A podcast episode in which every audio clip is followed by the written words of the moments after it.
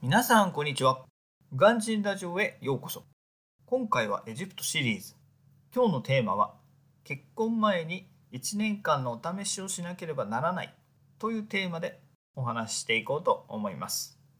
今日はイスラム教のお話ではなくエジプト全体の文化についてのお話です。現地では男女が結婚するためにはある大きなステップが必要になります。それは何かというと1年間のお試しです。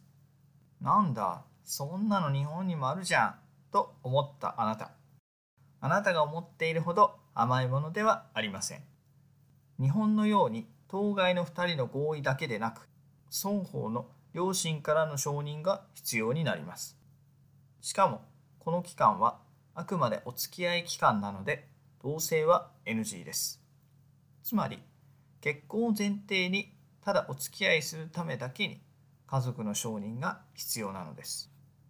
この文化はエジプト全土に浸透しているのでイスラム教徒の方はもちろん少数派のキリスト教の方々もこれに従います。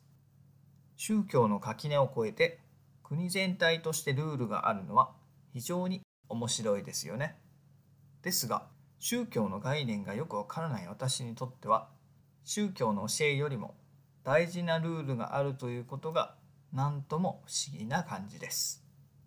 このルールに関して詳細は分かりませんがおそらく法律ではないと思います。お試し期間も約1年であってきっかり1年ではありませんしごく少数ではありますができちゃった婚の報告も聞いたことがあります。どこにでもいるんですよねそういう無法者は。はい。ね。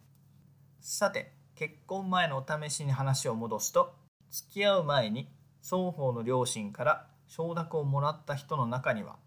お付き合いを友人に紹介するセレモニーを行う方もいます。このセレモニーは必須ではありません。やりたい人だけがやるのでどちらかというとお金持ちのカップルがやることが多いです。私の事務所にもその該当者がいました。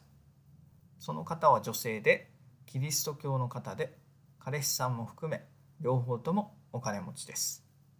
その方は友人や会社の同僚を教会に呼んでセレモニーを行いました。私はちょうど日本への一時帰国と重なり出席はできませんでしたが出席された皆さんはドレスやスーツタキシードでしたので結婚式とほぼ変わりません式中に本物の神様にも誓いをされたそうです。そのスタッフは1年間の交際を経て無事にご結婚されましたが